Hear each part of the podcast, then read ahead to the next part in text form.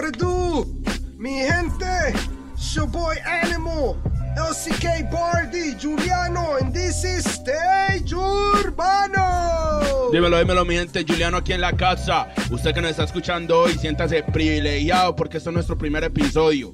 Y ya sabe, traemos lo mejor de los mejores stage urbano en la casa, mío, ya saben. Bueno, mi gente, y quien les habla, un servidor, el CK Bardi. Y como dicen mis parceros, esto es Stage Urbano, este es tu stage, mi stage y un stage mundial para las noticias, entrevistas, buena música, buenas energías. Estén pendientes, entren a nuestras redes sociales, presionen me gusta y síganos. Bueno, animal, coméntame, ¿qué es el tema del día? ¿De qué vamos a hablar?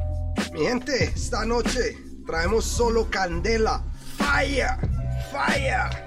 Fuego, fuego, fuego. Esta noche, Yeah, yeah, trap music, sus orígenes, de dónde viene, sus mejores exponentes. Un tema que está interesante, mi gente. Bueno, esto pica y se extiende porque es un tema que mundialmente está revolucionando.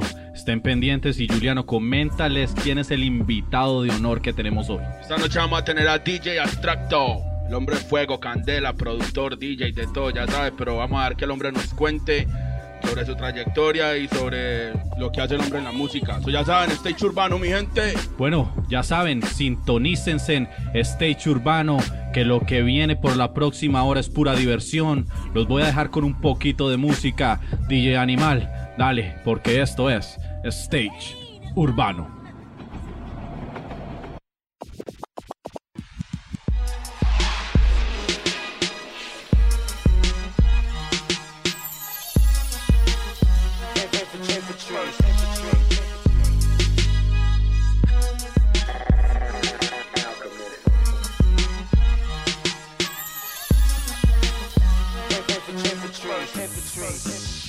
Estamos aquí regresando una vez más en Stage Urbano. Y bueno, ya saben, entren a nuestras redes sociales, presionen me gusta y déjenos sus comentarios, déjenos de qué quieren que hablemos, a quién quieren que tengamos aquí invitados.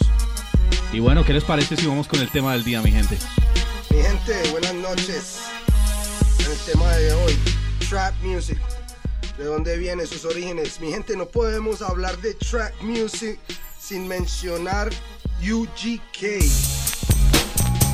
Bueno, pero vamos a explicarles desde un comienzo qué comenzó el trap, cuándo comenzó el trap, qué año comenzó y de dónde viene. Bueno, si vamos a hablar de trap music, tenemos que devolvernos casi hasta los años 80. En la época donde uno de los más grandes exponentes del hip hop, que se llama África Bambata, decidió utilizar una de las mejores máquinas en ese entonces revolucionarias que se llamaba la Roland TSR 800. Y hombre, estos tipos empezaron a, a meterse en esta máquina, a descubrir los tipos de drum patterns y mezclando, mezclando, mezclando, salieron con canciones como Planet Rock,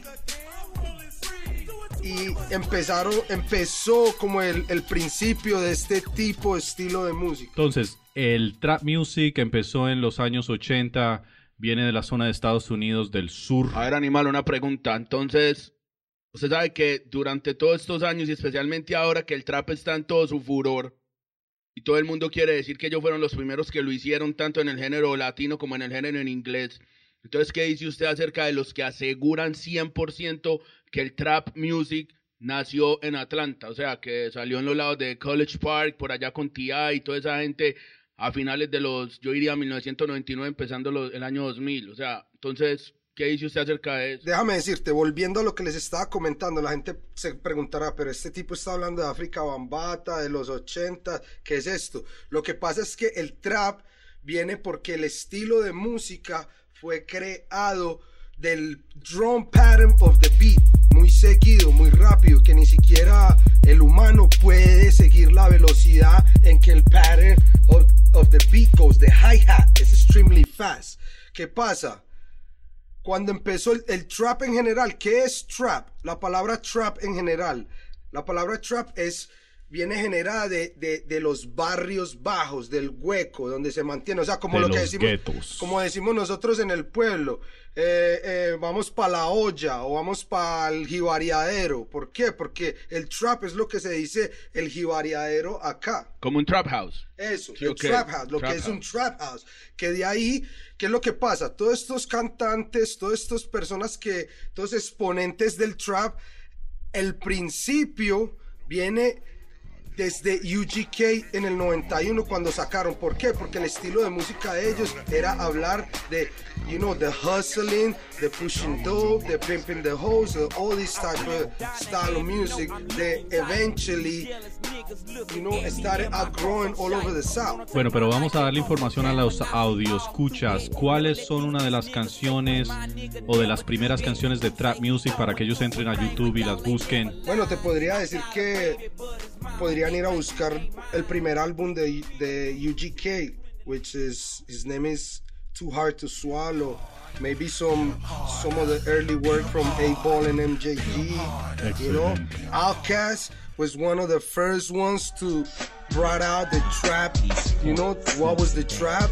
But the, the actually the first group to mention the word trap in a song was Goody Mop in his 1995 debut album, which it was like big, big deal down south. Y know? para la gente que no sabe de Goody Mob, les recomiendo háganle un research porque es un excelente grupo. De ahí vienen muchos de los buenos artistas del sur Bueno, se unieron. Era un grupo grande. Silo, Si sabes quién es Silo, tienes que saber de dónde viene Silo. ¿no? Bueno, y en realidad, en ese entonces, en los 90, no se llamaba trap music, era, era como, que todavía se, se denominaba como hip hop, pero empezó su propia ramificación, que fue donde empezaron a salir productores como Manny Fresh. You know, when he, they did the first uh, juvenile album, 400 Degrees, was amazing. The hi hats on the beats were like right Yo, yo- yo creo que ahí fue cuando se hizo mainstream el trap music, cuando entró Cash Money Records y empezó a sacar todos estos bangers. Hubo banger después de banger. Y ahí yo creo que eso le abrió las puertas a todo lo que es el trap music. Pues a, a ver, a mí, a, mí, a, mí- a mí personalmente me parece, me parece a mí que el primero que yo escuché así cantando trap pero violento, una chimba, fue T.I. Bueno, sí, tenés razón, porque en T.I., uno de sus productores de sus primeros trabajos fue este DJ productor by the name of DJ Tomp, who, who pretty much he discovered the trick about how making these beats in the TR-808 and then you know he he produced the, the trap music with Ti and then you know there's a bunch of guys that came after that like Yo Gotti um who can who, who else we can name uh, Gucci Man and John Jeezy created six six like Oh, parce, John Jeezy, parce, ese gonche era super sick, parce. todavía lo es Pues no, sigue siendo lo parce, man, sí. Pero Gucci en estos días el tipo salió en, la, en, el social media uh, claiming that he was the creator of the of the track music, and then um, he said he can actually confirm that with Say Tobin because um, him and Say Tobin created a lot of mixtapes and, Parce, Tobin's parce, pero acu- acuérdese que ese man de Gucci, weón, era re grande en el underground, sí, No, parce, y, weón. y- y no solo eso, uno de los mayores éxitos del trap music es Trap House de Gucci Mane, que fue en el 2005, Claro. y fue lo que explotó el trap music a nivel mundial grandísimo. Sí, de ahí empezaron a llegar exponentes también como aquí en Miami, Rick Ross. Even though Rick Ross is old school, he was already, you know, ghostwriting for Suave House. But when he came out, like his first, first, you know, Puro Miami, you know, sort of falls in that category of the trap music because of the doughboy personality, and you know, they're in the trap, you know, all this. And then that's where the the the, the Latin, the Spanish artists, you know, a lot of artists that en realidad they were falling to the reggaeton, they became trap, Latin trap artists. Sí, bueno, pero vamos a dejar esto para el próximo segmento, ya regresamos. Stage Urbano. Sigue en sintonía y recuerda en todas las redes sociales, Stage Urbano. Somos tu stage. Mi stage. Un stage mundial. Stage Urbano. Che, che, che. Bueno, mi gente, y aquí volvemos en Stage Urbano con el invitado que acaba de llegar a nuestros estudios. DJ Abstracto desde Puerto Rico. Dímelo. Dímelo, mi gente. Bueno, vamos a hablar un poquito de quién es DJ Abstracto para que lo conozcan. Primero que todo, coméntales tus redes sociales para que ellos empiecen ya mismo a mirar de qué estamos hablando. Eh, en Instagram, el, el Abstracto Men. En Facebook me pueden encontrar por el Abstracto. Y en SoundCloud por lo mismo. SoundCloud.com este, forward slash el Abstracto. Bueno, Abstracto, ahora coméntanos desde qué es lo que haces tú por la música, o sea, en qué estás involucrado, cuéntanos un poquito más acerca de ti.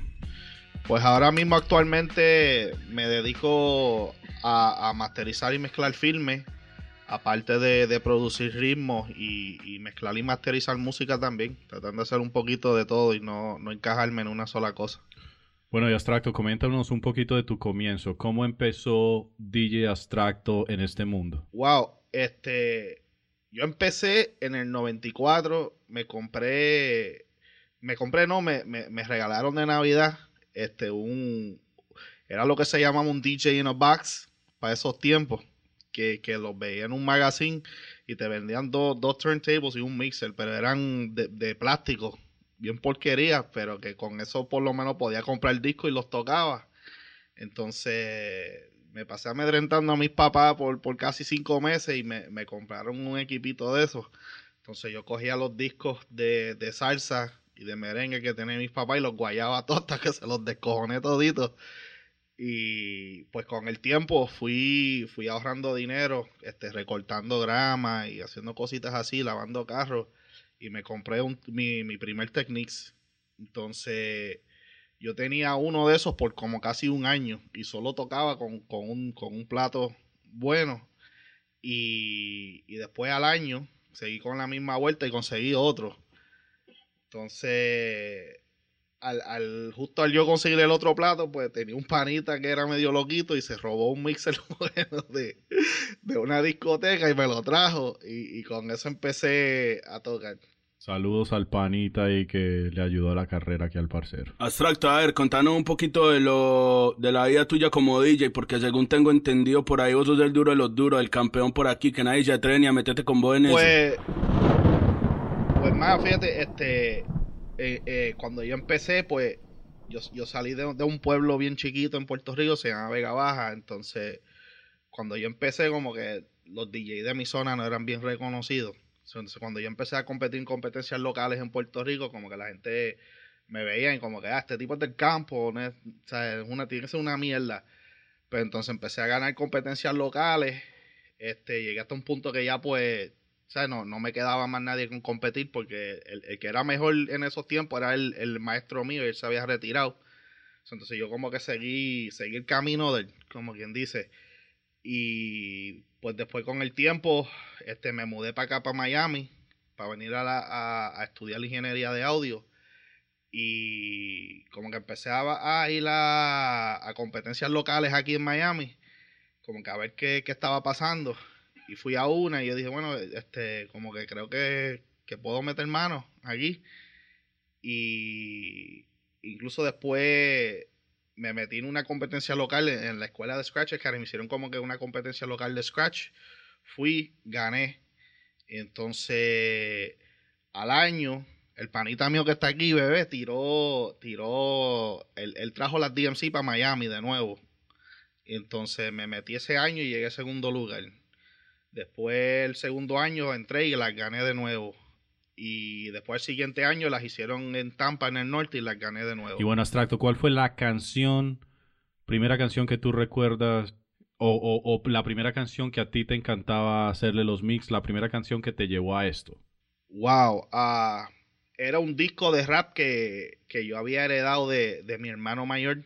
Yo tengo un, un hermano que él es como casi 15 años mayor que yo y él era DJ en Nueva York en los 80. Entonces cuando él se enteró que ella era DJ, pues me dio los discos que le quedaban. Y yo tenía un disco que, que se llamaba King Cut de DJ Cheese. Entonces con eso yo, él, yo tenía dos copias. Entonces yo hacía repeticiones con, con esa parte. Decía King Cut, King Cut. Entonces uno le daba para atrás y hacía doble. King, King, King, King, King, King, King. Y con, eso, con esos dos discos yo practiqué como siete meses haciendo esa, esa repetición hasta que me salía. Por eso muestra que la práctica es el maestro. Sí, siempre. Porque, porque también una cosa importante es que cuando yo empecé no había YouTube, no había nada. So, si tú querías aprender a escrachar o tú tenías que tener un maestro o tú escuchabas los discos de rap y tratabas de imitar los scratcheos como escuchabas los discos de Gangstar o los discos de PND, escuchaba los scratcheos, se buscaba ese sonido de efecto, como que el, que usaba Premiere el que usaba DJ Scratch, etcétera, y trataba de imitar esos scratcheos hasta que te salían. Y, y a veces ni siquiera descubrías ese scratcheo, pero tratando de imitarlo, aprendías otros scratcheos. Bueno, una preguntita déjame hacerte esta pregunta. ¿Cuál es el lugar más, más loco donde te ha tocado ir a Spin? Ah, yo diría a, finales de los 90, lo, a, mí me invitaban mucho a, a, tocar en París de reggaetón y yo hacía hip hop y, y siempre era como que un calentón porque los que hacíamos hip hop como que éramos como que otra, otra escena aparte aunque éramos iguales, pero era aparte, pero cada vez que íbamos a tocar hip hop era como que un calentón. Porque la gente lo que querían era escuchar puro dembow y nosotros íbamos a tirar hip hop. Y claro, todo el mundo quería el perreo a rayar al piso. A, veces, a veces era como que reacciones mixtas. O, nos encantaban o nos querían dar. o nos querían sacar a patadas del club. Ah, pero chimba, chimba. Y todo esto era en la isla, ¿cierto? Sí, en, la isla. ¿Y, ¿Y, cuál fue la primera vez que fuiste internacional? ¿A dónde fuiste? Um, Wow, la primera vez fue, fue cuando fui a Alemania. Este, yo iba, yo iba a un evento que, que hacía una agrupación old school de, de breakdancing que se llamaba Rocksteady. No sé, ellos hacían, ellos hacían una batalla que se llamaba el ITF. Entonces, yo fui dos años de corrido a esa batalla, representando a Puerto Rico. Entonces, ya para el segundo año, este, llegué a la semifinal y me dijeron, porque, porque era como que el capítulo nacional de Estados Unidos. Se me dijeron, mira, ¿por qué en vez de venir aquí a Estados Unidos, veis representa a tu país a la mundial? entonces fue como que la primera vez que le dieron la oportunidad a alguien de un país latino a ir a representar a, nivel mundial. técnicamente fuiste el primero, pues. Sí, yo, yo tuve que romper esa barrera para que otros latinos pudieran competir y coméntale a la gente que te está, que está escuchando qué te llevó o qué te llevó ahí, a ese lugar. A Nueva York. Sí. Bueno, para pa, que te, para esos tiempos, para que te consideraran a competir, tú tenías que enviar un video para que pudieras participar en la ronda eh, eliminatoria. So, yo envié y yo ni pensaba que me iban a llamar. Pues yo dije, bueno, soy de Puerto Rico, voy a un, un video. Esto yo lo grabé con una cámara que tenía un pana mío en VHS. Y, eh, lo, metí en un panfleto y lo envié a la dirección que decía. Y de repente me llamó, me llamó un, a mí se me olvidó el nombre de él, era un, el, que, el que era el dueño de la organización para esos tiempos. Yo creo que se llamaba Alex, él era un, un asiático de, de, San Francisco. de repente me llama y me dice, ah, no, te seleccionamos. Yo no lo podía creer. Entonces, pues tuve que comprarme un pasaje, ir para allá, para Nueva York, y, y para esos tiempos eran, solamente habían dos batallas en Estados Unidos, era la costa oeste y la costa este. O sea, eso tú ibas a competir con los 100 DJs que habían seleccionado. O sea, y ese primer año yo llegué entre los primeros ocho. Y entonces el segundo año cualifiqué de nuevo y llegué a la semifinal. Entonces ahí fue que me dijeron, mejor ve tú a, la mundial. Y se representa allá. That's dope. That's dope. Ahora, una, una preguntita un poco, discúlpame, Bardi. It is your only choice. Personal, hombre. Decime, de todas las batallas en las que has estado, ¿cuál pensás que es el DJ que vos decís, uff, me ha dado guerra? Wow, um, en verdad en casi todas siempre ha habido uno que otro que, que tú sabes que tú conoces que, está duro. yo diría en, en, la mundial fue, fue la más difícil porque todo, todos los DJs eran de, alto nivel. O sea que ya, ya a ese nivel todos son campeones nacionales, o no hay, son muy pocos los que son flojos. Bueno, y de todas las victorias, ¿cuál fue la victoria que a ti más hoy en día te sientes orgulloso? Ah, wow, yo, dir- yo diría que fue la segunda vez que gané la DMC. Porque la primera vez, la segunda vez siempre es más difícil que la primera vez. Porque ya la gente te conoce y, y hay más expectativas. Y, y también uno va último. Claro, la gente espera mucho más de lo que vio el año pasado, asumo yo. Sí. Abstracto, por ahí me contaron a mí una vez hace tiempos que a vos te tocó ir a tocar por allá a Egipto, un país de esos. No, pues nosotros con, con, con la agrupación de, de nosotros, del, del, del grupo de nosotros, Ground Zero, no- nosotros lo que fuimos es a Palestín. A, a, a- Mira, me, mira. mira Fue- vuelta, mira vuelta, contá. No, fue, fue, fue un intercambio cultural que, que, que nos escogieron. Incluso, yo no, yo no sé si puedo decir que nos escogieron, fue, fuimos los últimos que quedamos en la lista. Porque había, había un montón otros que, que cuando dijeron Palestín, pues parece que se rajaron y Salieron corriendo. no quisieron ir y, y incluso yo estaba hasta medio dudoso de, de cómo iba a ser la experiencia, pero cuando fuimos fue, fue, fue mucho cariño cuando llegamos allá. Este, los palestinos aman el hip hop allá, o sea, hay mucha gente que están aprendiendo breakdancing, habían chamacos que rapean en su idioma, su idioma, este, como no sé cómo. Palestino, pero qué, Palestino, pero la experiencia en total fue bacana, pues. Sí, sí, nos, Es que- tra- nos trataron súper bien. Yo Y- creo que eso muestra que el hip hop es mundial y, y- y como dice Abstracto, hasta, hasta en Palestina lo disfrutaban. Bueno, y en Palestina, ¿cuál fue la experiencia o cuál fue el momento que tú dijiste, bueno, disfruto más, viví esta cultura, sentí esta cultura? Pues ya, ya yo sabía que, que había hip hop, a- o sea, a nivel mundial la gente estaba viviendo esa cultura. A mí, a mí más bien es cuando cruzamos el borde y vimos que no íbamos a morir, pues. que me sentí bien. pero, pero en realidad la, la gente allá es bien chévere, no es, no es como, como, lo, como los hacen ver en las noticias. O sea, son gente normales como... Sí, a la misma vuelta cuando la gente habla de Colombia en los años 80 que pensaban que uno iba allá y lo encendían a plomo en las esquinas. Eso no, eso no era así, sí o qué. Me imagino que debe ser igual allá. Sí. Bueno, y Abstracto, tú como DJ, ¿qué piensas de esto que es la evolución? Hoy tenemos el tema del día, el tema del día es el trap music. Eh, ¿Qué piensas de la evolución musical desde los comienzos cuando tú empezaste hasta hoy? Eh, ¿Qué sientes de la música? ¿Qué piensas de la música y su evolución? Wow. Pues, pues el trap yo lo veo bien. O sea, yo no. Para mí es, es un estilo de, de- Es un estilo más dentro, dentro de, de los diferentes estilos que existen en el rap o en el hip hop, como quieras llamarlo. Este. Para mí es, es solamente otro estilo. Lo has mezclado, lo has mezclado, lo sí, se- seguro que sí. A mí Sí. me gusta. Yo, yo no soy tan extremista. O sea, yo, yo empecé con el hip hop y siempre vivo eso, pero, o sea, cuando vienen otros estilos, yo trato de entenderlo. ¿Y qué, ¿Y qué opinas de todo este mumble rap? The kind of, you know, like, cause, 'cause, you know, we, like, let's say, yeah, because I'm a little old school already. Let's say we old school people love, you know, the 90s hip hop, the real, the lyricism and all this.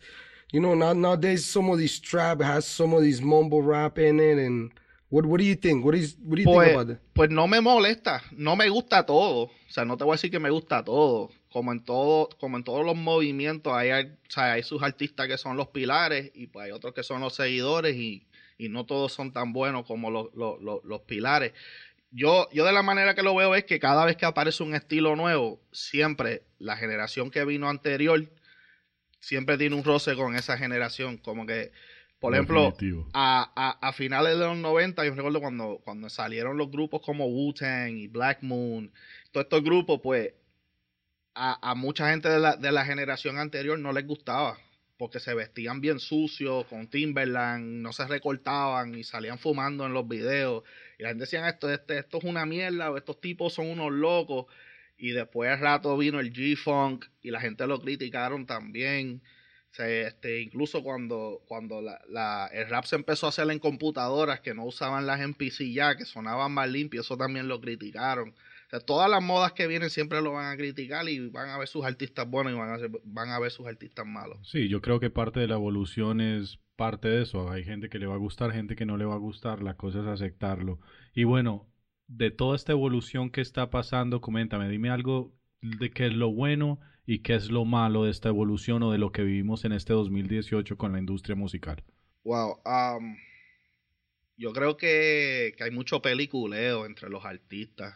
O sea, este, algo que yo he oído es que lo- lo- los artistas quieren proyectar ciertos estilos de vida que quizás no viven o, o lo quieren exagerar tanto a un punto que, que quizás pues dan un mal ejemplo. O sea, eh, este, algo que yo sí veo con, con el trap es que exageran mucho el uso de las drogas. Y, y muchos de esos artistas ni siquiera se meten droga. Lo que están es vendiéndote una película y, y pues en ese aspecto yo creo que deben de ser más real. Bueno, ¿y qué- algo de lo bueno? De lo bueno es que están trayendo nuevos estilos musicales y la música siempre tiene que seguir evolucionando. O sea, no podemos sonar como sonábamos en los 90, igual que en los 90 no se podía sonar como se sonaba en los 80. Ah, yo te pregunto una cosa. ¿Vos pensás que los raperos de, a- de ahora, no de ahora, perdón, los raperos de antes de los noventas eran más reales que los raperos de ahora? ¿Sí o qué? Pues porque... Ah, o en, sea, ve- en verdad que no.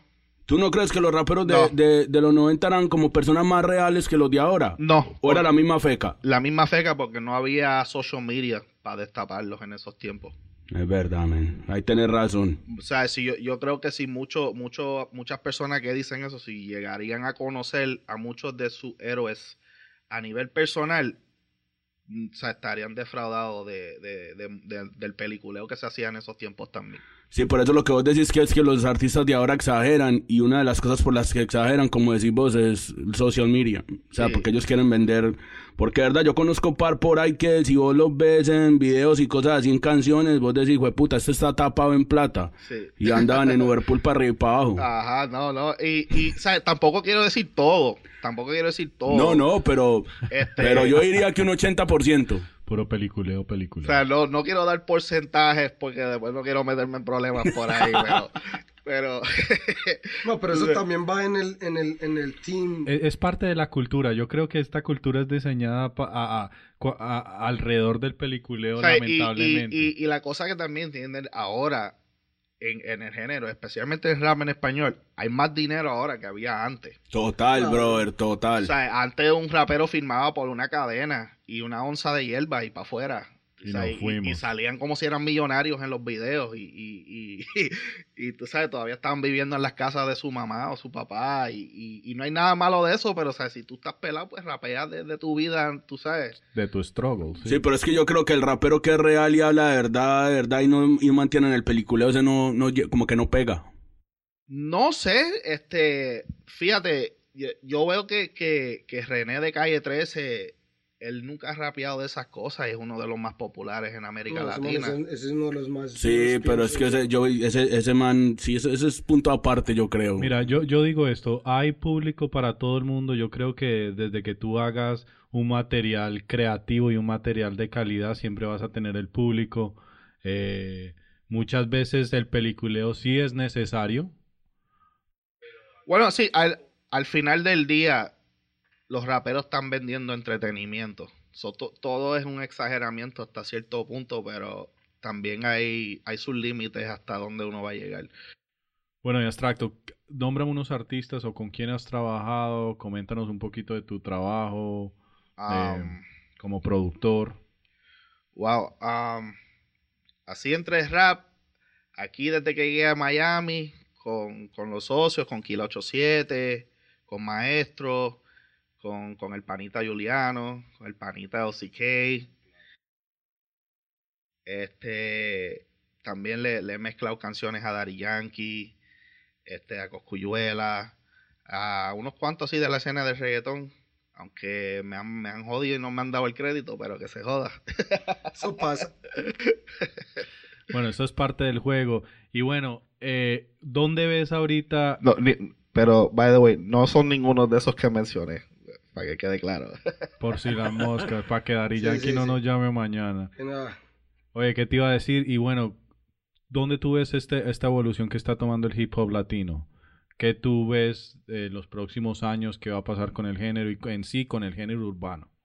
Wow, pues fíjate, el, el, el, el rap en español como tal, he visto un crecimiento bien grande de- desde los, desde los 80 incluso, porque yo me recuerdo que, que al principio de los 80, cuando, cuando salió Vico C, Rubén DJ, Kid Power Posse, esos grupos así, nada más eran como 5 o 6, y después como que se apagó cuando vino el reggaeton, y después a finales de los 90 empecé a escuchar rap de que salía de España, como Violadores del Verso, La Mala Rodríguez, este, y unos que otros cuantos grupos este, de, de Venezuela y Colombia, como JHT y, y La Guerrilla Seca de Venezuela. Y ahora sí eran, eran, eran unos cuantos, pero como que no, no había variedad como existía en el mercado americano. Ahora uno se mete en YouTube o en SoundCloud y ha- hacho, ahí, eh, en cada país hay como 200 artistas en cada uno y, y están tirando con calidad. Que, que, que el rap en español está evolucionando bien rápido. Bueno, es que eso, eso, eso es lo, lo bello de la evolución también de la tecnología. Ahora no tienes que depender de un MTV o de un, un canal de que pongan tu video. Vos te puedes promocionar vos mismo en YouTube, en muchas plataformas como SoundCloud. you know, Sí, yo mucho. creo que el social media es lo que ha abierto toda esta evolución y, y masivamente el crecimiento. Y bueno, yo creo que vienen cosas muy buenas. Coméntanos un poquito de los nuevos proyectos, en qué estás ahora. Pues eh, enfocándome mucho en la producción, este, tratando de, de pues, colaborar con, con, con cuantas personas pueda. Ahora mismo no, no quiero tirar nombre porque no, no quiero tirar a nadie al medio, pero Yo te voy a hacer una pregunta, parce. A ver, ¿vos pensás que el rap en sí puede, el rap en español, como estaba hablando del rap de Colombia, de España, en algún momento cercano puede llegar a ser igual de grande que lo que es el trap en español hoy en día? sí, yo creo que la, la única diferencia entre el trap y el rap en español es que los artistas que están envueltos están puestos más para el negocio. Los artistas del trap. del trap. Están puestos más para el negocio, mientras yo creo que muchos raperos están solo enfocados en el aspecto artístico. En el, ar- en el ar- aspecto artístico o están solo enfocados en el rap. ¿Vos pensás que ellos son muy cerrados a que tiene que ser rap? Porque el trap, los cantantes de trap colaboran con todo el mundo y cantan lo que sea. Colaboran con todo el mundo, independientemente de qué país sean. Exactamente. Este, est- están bien organizados, o sea, todos tienen sus managers, sus, e- sus equipos de trabajo. Por eso, como te digo, vos pensás que, o sea, los raperos, son- la gente que canta rap es muy radical. Bueno, no quiero decir todos. No, no, no, hay- seguro que no todos, pero la su- mayor... vos- hay sus, sus excepciones, pero sí, hay mu- a- en todos los países hay todas sus escenas de rap local que creo que están muy encerrados en, en una cierta manera de pensar. Eh, Eso entra en la mentalidad también del artista y en la mentalidad del equipo. Eh, Abstracto dijo algo muy importante que es los artistas de trap tienen un equipo, un manager y, y se abrieron a que ellos son un negocio. Esa es la diferencia de, de que le hace falta a los artistas de rap latino y bueno, yo creo que eso también poco a poco va a cambiar. Sí, va- eventualmente, porque es que no es que no hay, no, no es que no existan artistas en el rap que no estén puestos para el negocio. Lo que pasa es que creo que deben de haber más, porque si no, no se, no se formaliza una industria. Por ejemplo, no existe una categoría para rap en español en los Grammy latino. Y la razón es porque no hay suficientes discos lanzados de cierta manera que estén registrados con la academia. Y si no hay suficientes discos, pues cuando hay uno que sobresalga, lo meten en una categoría que es eh, urbano, Urbano. por decir. Pero si hubieran suficientes discos que salieran todos los años, ellos hacen una categoría para eso. Lo que le pasó al trap. Exacto. Y fue, y fue, el trap en español fue de un momento a otro que entró ahí. Y, y siguen saliendo Muy discos, rápido. No, y se discos. convirtió en un género mundial. Es un género que... Y es, y es nuevo porque apenas salió en el 2015. Dicen que uno de los primeros exponentes del, del trap latino fue Ozuna y ahí viene todo. No, bueno, en, en, en, en Puerto Rico, por lo menos en Puerto Rico, yo sé que en Nueva York lo estaban haciendo primero. Sí. Este, los, los Mesías, los Talí, Sí. Los dominicanos. Los dominicanos estaban haciendo el trap en, En- español primero. En Puerto Rico el primer, el, el primer boricua que yo escuché haciendo trap, que yo no sé por qué no es famoso, la verdad, es Alex Fat. Y ese man lleva Sí. años de los años haciendo trap. No, los primeros que yo escuché eran, eran dos grupos que era, uno era Fuete Billete, Ajá. que nunca se les dio el crédito. Ellos, en realidad ellos fueron los que los regaron. Sacaron mixtape, incluso sacaron un álbum. Y, y justo con ellos para ese tiempo había otro chamaco también que se llamaba Álvaro Díaz.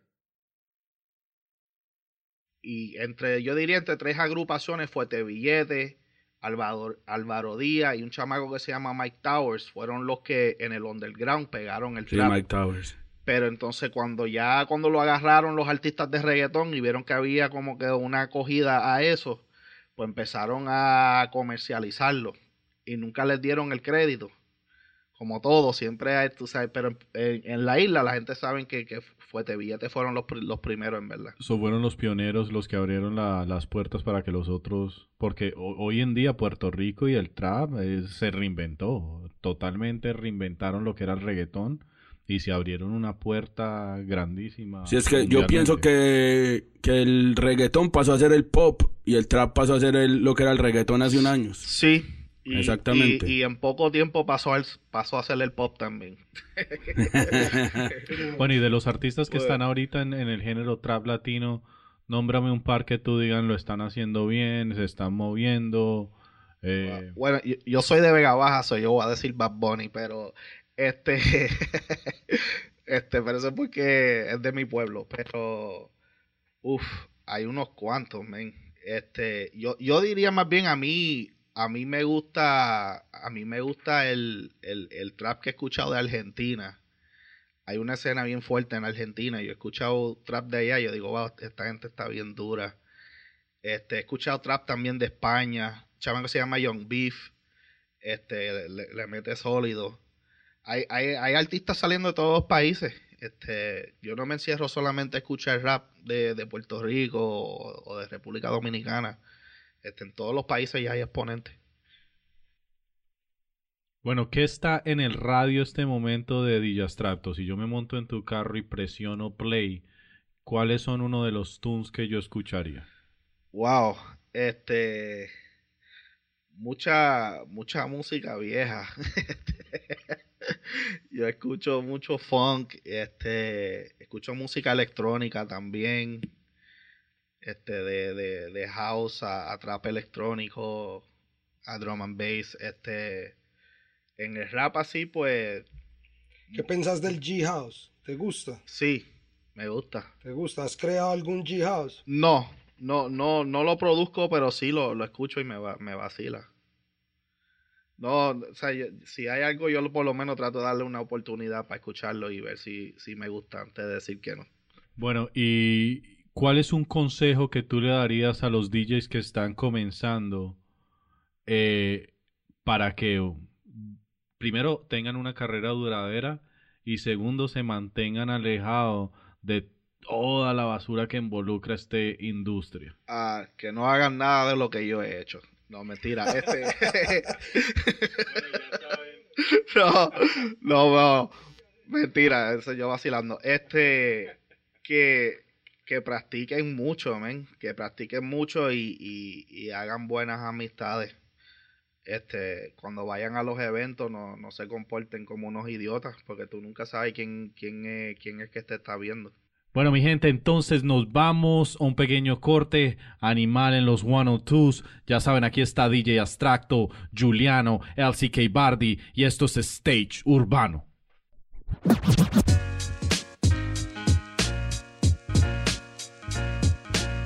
His mind and his body are working together. Bueno, mi gente, aquí volvemos una vez más en Stage Urbano. Quien les habla, LCK Bardi, junto a DJ Abstracto, Juliano Yeah, yeah. y en los 102 DJ Animal. Bueno, mi gente, entonces, abstracto, en este momento vamos a entrar a un segmento. Coméntame, Juliano. Bueno, abstracto, es muy sencillo. Te voy a hacer unas preguntas y necesito la respuesta más simple, sin alargármela mucho, listo. Prepárate.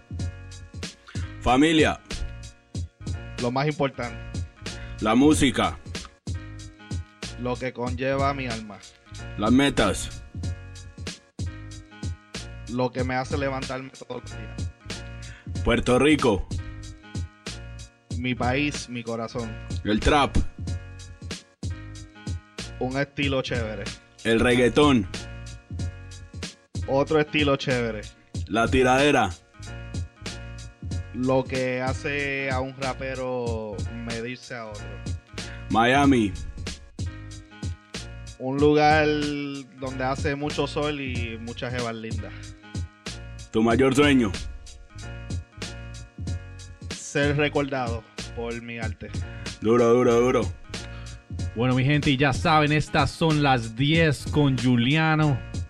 Aquí en Stage Urbano. Ya saben, en los 102 DJ Animal.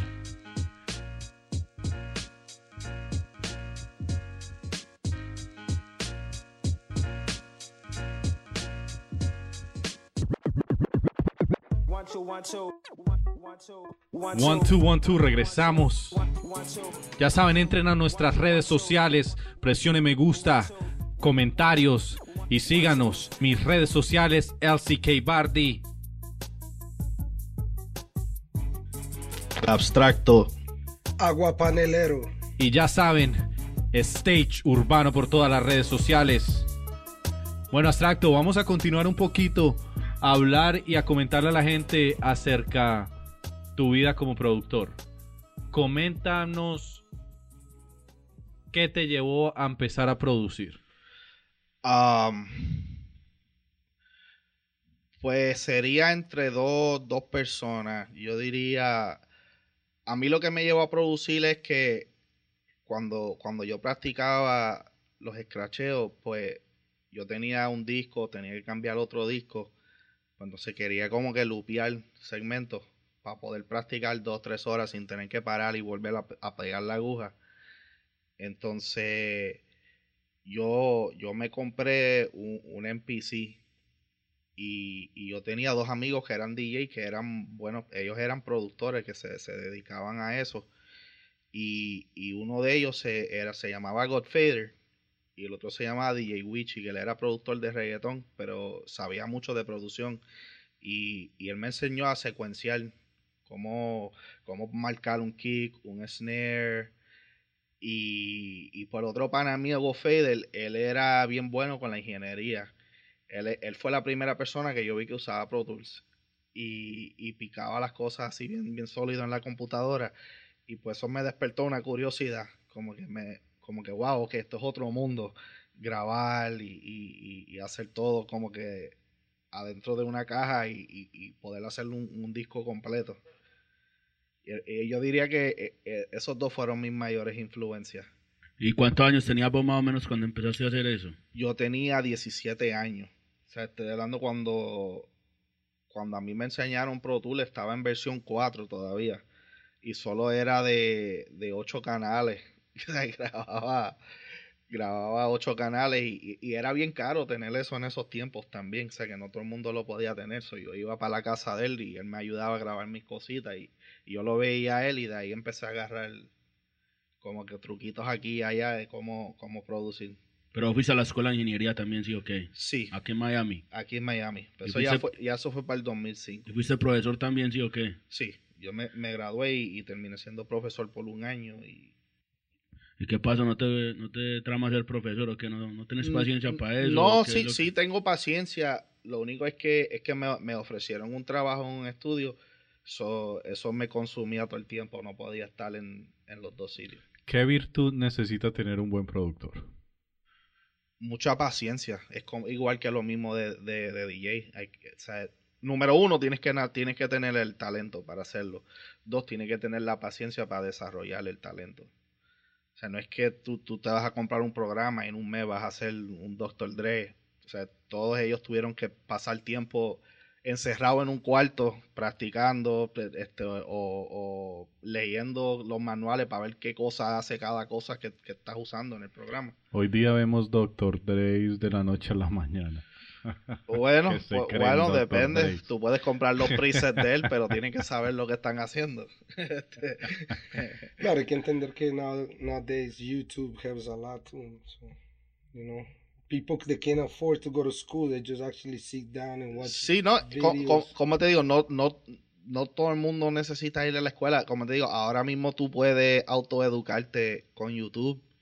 Ha- Hay, hay muchas herramientas. Este, cuando yo empecé esas cosas no existían. Yo fui ya a una escuela de, de, de ingeniería ya más viejito, como dice, yo tenía veintipico de años, pero cuando yo empecé no existía nada. Tú tenías que conocer a alguien que tuviera un estudio o un, un setup en su casa que, que estuviera dispuesto a enseñarte. Por lo menos agarrarle un truquito aquí o iba donde otro pan y aprendía otra cosa, pero no. Hoy en día no, el que, el que tiene la voluntad lo Y, puede hacer. y bueno, ¿qué productores tú admiras? ¿Qué productores pueden ser de hoy en día, anteriores? O sea que ¿Cuáles a- son a los mí- A mí me hacen productores? esa pregunta mucho y, y yo lo digo, lo- los, productores para mí, igual que lo- los raperos y los artistas, yo tengo como que un seleccionado por época. Como que de- del, del, del 80 al 85 me gustan tal grupo, del 85 al 90 No, me gustan tal que grupo. haber uno que te, Porque es que que- es te que- marque, que diga, uff. Es que, es que es difícil, men, porque es que yo no puedo comparar a, a, a un artista de los 80 a un artista quizá de los 2000 cuando la tecnología era bien diferente. Y también una persona está construyendo por encima de una casa que ot- otra persona construyó. Y es como que una constante evolución. Bueno, y abstracto, dale tres consejos a los productores de hoy en día que no deberían hacer en esta industria. Ir al canal de YouTube de otro productor o un rapero y pegar el link de tu música. Wow, eso, sí es wow, bro. o ir al live de otro artista y pegar un link de tu música. Aunque quizás muchos creen que cuando están empezando están haciendo algo bien, eso lo que hace es que, que en, en lo Makes que yo he aprendido, thirsty. makes you thir- thirsty y también a los artistas les encojonan que hagan eso, porque e- ellos a la misma vez están tratando de promocionar su música en su plataforma Claro, y y no es la mejor manera de tú quizás pues darte a conocer. Yo creo que lo, lo mejor sería es, si es un artista que te gusta, cuando viajen a tu ciudad o algo, ve a ver a dónde es que van a hacer un performance este, y ve y conocerlos en persona. O, o mira a ver en sus redes sociales dónde se están quedando y averiguar el hotel donde se está quedando y cogerlo en una barra o algo donde están en baja y, Y los secuestran. y se los traen para el estudio. Hay, hay maneras, hay maneras de hacerlo o, o, o ver quién es el manager del artista, porque si los managers están en, en las redes sociales también, eso es algo que mucha gente no ve, que, en muchos de estos artistas grandes los que toman las decisiones son los managers. En vez de solamente agregarle al artista, agregarle al manager y enviarle tu música a ellos. O un demo, ¿verdad? No le envíes la canción completa, que después si te la copian no te quejes. Entonces estos fueron los consejos para todos los productores y viene de uno de los que saben, ya saben, síganlo en todas las redes sociales, recordémosle a nuestra gente cuáles son tus redes sociales, Abstracto. En Instagram, el abstracto men. En Facebook, el abstracto. Y lo mismo en SoundCloud, SoundCloud, el abstracto. Bueno, mi gente, nos vamos con un pequeño corte de 30 segundos de Good Vibes, DJ Animal en los 102s. Esto es Stage Urbano.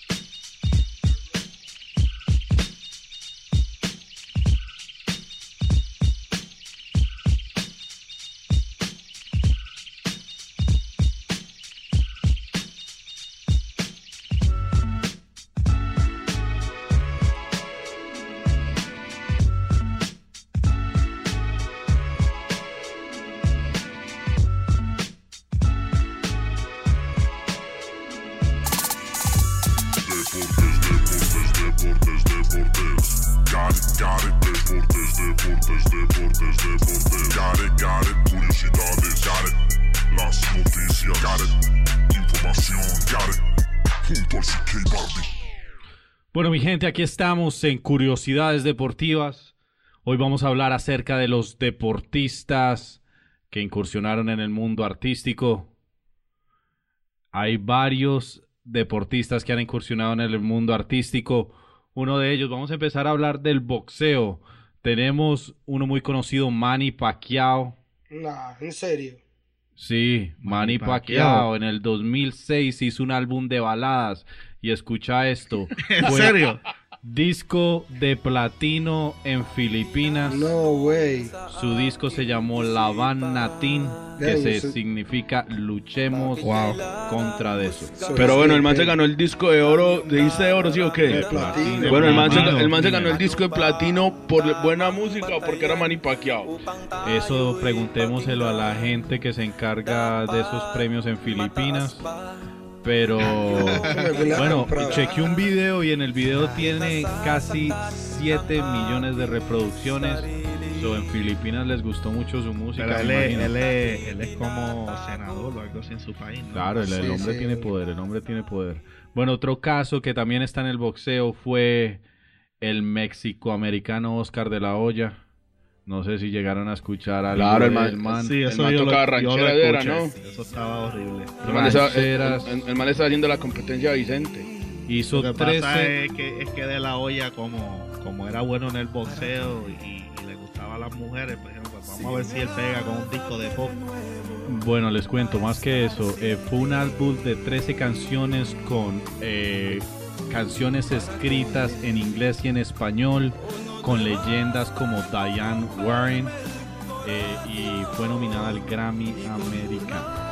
¿Serio? No, no, no. Bueno, Ahí claro que es que si usted pone a pensar, México tiene como 130 millones de habitantes. No, y Oscar de lo ella tenía mucha fanaticada. Uf, Nominado a total. un Grammy todo. Nominado al Grammy. Wow. Y, y bueno, si nos vamos más por el mundo urbano, tenemos también el deportista Shaquille O'Neal.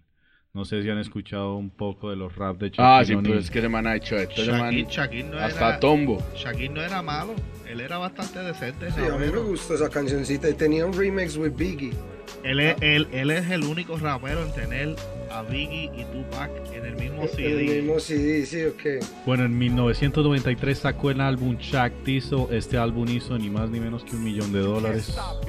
1994 sacó Shaq Fu The Return y solo vendió medio billón. Y en el 96 You Can Stop the Rain. Y ahí, bueno, That's, ya that's- bajamos. that's the one I say. You can Yeah. stop the. Y- I think the, the, the remix is with Biggie. Y, te- y todas las canciones tenían featuring. Sí, encima de eso hizo su propia película donde hizo su propia banda sonora. So, el hombre se movió y se movió y se movió y eso está muy bueno. Eh, El hombre es un empresario, ¿no? Yo les voy a tirar uno ahí al medio, no sé si lo tenés en la lista. Julio Iglesias. Pero Julio Iglesias jugaba deporte. Julio Iglesias era arquero del Real Madrid. Pero así yo- es yo- mentiroso, yo no- hombre, yo en no- serio. Me- Yo no pongo a Julio Iglesias en esa categoría. No, no, no, no, De no, la mierda. lo ya no, hasta no llega el hombre. Como, Ese hijo de puta lo que hacía era meterle Sí, goles a las Pero viejas. ese, Bueno, ese hombre, hablando, pero ese hombre es un músico de verdad. él no- Sí. pero- hablando del Real Madrid tenemos a alguien, tenemos a Cristiano Ronaldo. El hombre sacó una canción en portugués llamada Perdonao Ten. Y fue para una campaña de Nike y la grabó 100% el hombre. Ahí la pueden buscar online. Bueno, y esto muestra que entre el deporte y la música hay variedad. Otro dato es Pelé.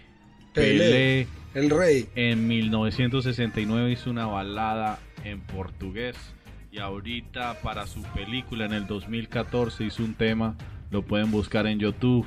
Eso muestra que la música y el deporte están unidos y esto es Stage Urbano. Y, Ma- y Michael Jordan también. Ah, también. Ah, Ma- mentira. Michael Jordan No, nunca no, lo na- escuché. Es el No, actor. No, no, no. No, ¿Sabe es- quién hizo un tema así él de verdad? Kobe. sí. Kobe Bryant en LeBron. Sí, no, Ah, Jordan. Jordan es que salió bailando en un video de Michael Jackson. Bueno, y para irnos a, a los colombianos, Juan Quintero. Ah, El hombre sacó par de reggaetones, sí, uno con Luigi un 21. reggaetonero ahí piratando. Todo el mundo intenta hacer plata por donde sea, pero al final del día, zapatero a su zapato. Bueno, y esto fueron las curiosidades deportivas. Stage Urbano. Julio Iglesias. Deportes, deportes, deportes, deportes. Got it, got it, deportes, deportes, deportes, deportes. Got it, got it, curiosidades, got it. Las noticias, got it. Bueno, vamos a hablarle a la audiencia un poquito acerca de lo que es Latin Trap. ¿Cómo, cómo entramos a esto que ahora es una sensación mundial, eh, que ahora es un género musical que se llama Latin Trap? Coménteme un poquito acerca de este género. Bueno, yo diría que la diferencia del, del trap latino al trap americano o al trap en inglés, como sea que lo queramos llamar, es que, o sea, para mí los artistas latinos cogieron el trap y lo cambiaron y lo volvieron más comercial, siendo vulgar o lo que sea como mucha gente lo quiera llamar, pero para mí fueron más inteligentes y lo volvieron como más sensual y como más al gusto de las mujeres, ¿sí me entiende? O sea, ellos cambiaron el juego a otra manera, siendo, o sea, sigue siendo el mismo trap violento para unos, pero ellos cogieron el beat y lo modificaron y, o sea, modificaron las letras y se fueron hacia las chimbas. Claro, porque en realidad el trap estaba más enfocado como like in the street, in the hustler Exacto. mentality, you know, Porque les- usted no, es, usted no escucha, usted no pilla las escuchas, ¿sí me entiende? Las cuarentonas, cincuentonas, escuchando, por ejemplo, Amigos, Future, ¿me entiende? Huevonadas así. Mientras usted, yo he pillado escuchas de 60 años bailando Bad Bunny, claro. ¿sí o qué? Entonces, para mí, parce, estos manes, para mí, lo hicieron demasiado grande. O sea, se fueron a otro Sí, nivel. han llevado el género a un, a un- a un- es tremendo. a- a- a artistas así como mencionaste, Bad Bunny, Ozuna, you know, de la Jeezy. Son manes que le están pegando duro ahora al, al trap. Y los que van a venir en el futuro. Sí, esa gente tiene una cama demasiado grande. Y no solo eso, vámonos en los números que esta gente está vendiendo hoy en día y en los números que esta gente está haciendo. Es números inexplicables para un género que es tan nuevo. No, y lo que, y lo que ayuda ahora es la fusión, más que todo. Imagínate ahora, vos puedes escuchar canciones de, like, let's say, Cardi B with Ozuna, which it was a mega hit. The Modelo track Sí, sí, sí, was sí, sí, ridiculous.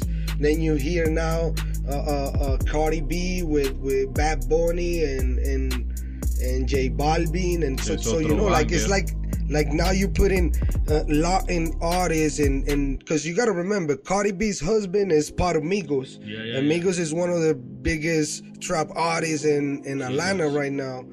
These guys are ridiculous. Took el out the stadium too when it comes to sales. And, and you know, so it's, it, all links up at the end of the day. O sea, para mí, para mí, parce, el juego se cambió, ¿sí me entiende? Antes para mí era el latino tratando de buscar el americano para coger el mercado de aquí. Para mí ahora me parece que es el americano tratando de coger el artista latino para coger el mercado del resto del mundo. Claro, weón. porque acordate que ya, ya el market se está volviendo bilingüe. You know, that nowadays, you know, like with all these uh, uh, crazy things that happen in society with racism and all these, it creates a diversity. You know, you, like like Astracto just said in his interview, he went to Afghanistan or no, I'm sorry, Palestine is where he say he, he went to, right? He said the people were, you know, normal over there. They were just enjoying, you know, music and the culture. Pues, weón, yo no sé, o sea, yo sí, parce, orgulloso de los latinos como un hijo de puta, parce, de la manera que han llevado la música, weón. Y porque es que la verdad es que si nos ponemos a ver, el, arti- el, el mercado latino es el que domina el mundo de la música hoy en día, brother. No, y lo bueno es que hay demasiada cancha ahora, ya ahora, demasiado ahora cualquiera, mire, si usted se pone a pensar, mire quién es el que está dominando ahora el marque anglo, Tecachi. ¿Y de dónde es Tecachi? Bueno, yo no sé si es que me Mexicano. como mexicano, sí, Eh, eh, Es ahora mire Little Pump, ¿de dónde es Little Pump? Colombiano. Colombiano. Es que la inmigración, la inmigración ha creado eso y, no- y- y no solo eso, si nos quedamos basados en lo que es el género Latin hip hop, el hablar español hoy en día está de moda, el ser latino hoy en día está de moda. Es, ser latino está de moda, el trap está de moda, mejor dicho, estamos de moda los latinos, la música, sea el género que sea, aunque hay que decirlo, lo que domina hoy la música en día es el trap, trap en español y los felicito porque la sacaron del parque, mero golazo, hijo de puta. Bueno, cada uno escoge lo que le gusta, ya saben, apoyen lo latino, apoyen el trap latino si es lo que les gusta, apoyen a su mejor artista. Y bueno, ya estamos de despedida. Quiero Yeah, yeah, yeah, recordarles, entren a nuestras redes sociales, Stage Urbano, la mía es LCK Bardi. Síganme en Juliano, en Instagram, Facebook, en todas las redes sociales. Agua panelero. Ja, y ya saben, nos vemos en el próximo capítulo. Mi gente, la última ahí, sigan la página en Instagram de Stage Urbano. Así mismo, Stage Urbano. Próximamente ya sabe el website, ahí está en construcción y muchas sorpresas. Bueno, y nos despedimos. Muchas gracias por escucharnos. Muchas gracias a DJ Abstracto por ser parte Yeah, yeah. del primer capítulo de nuestra nueva serie. Y nos despedimos. Este es LCK Bardi Juliano Animal. y esto es Stage Urbano.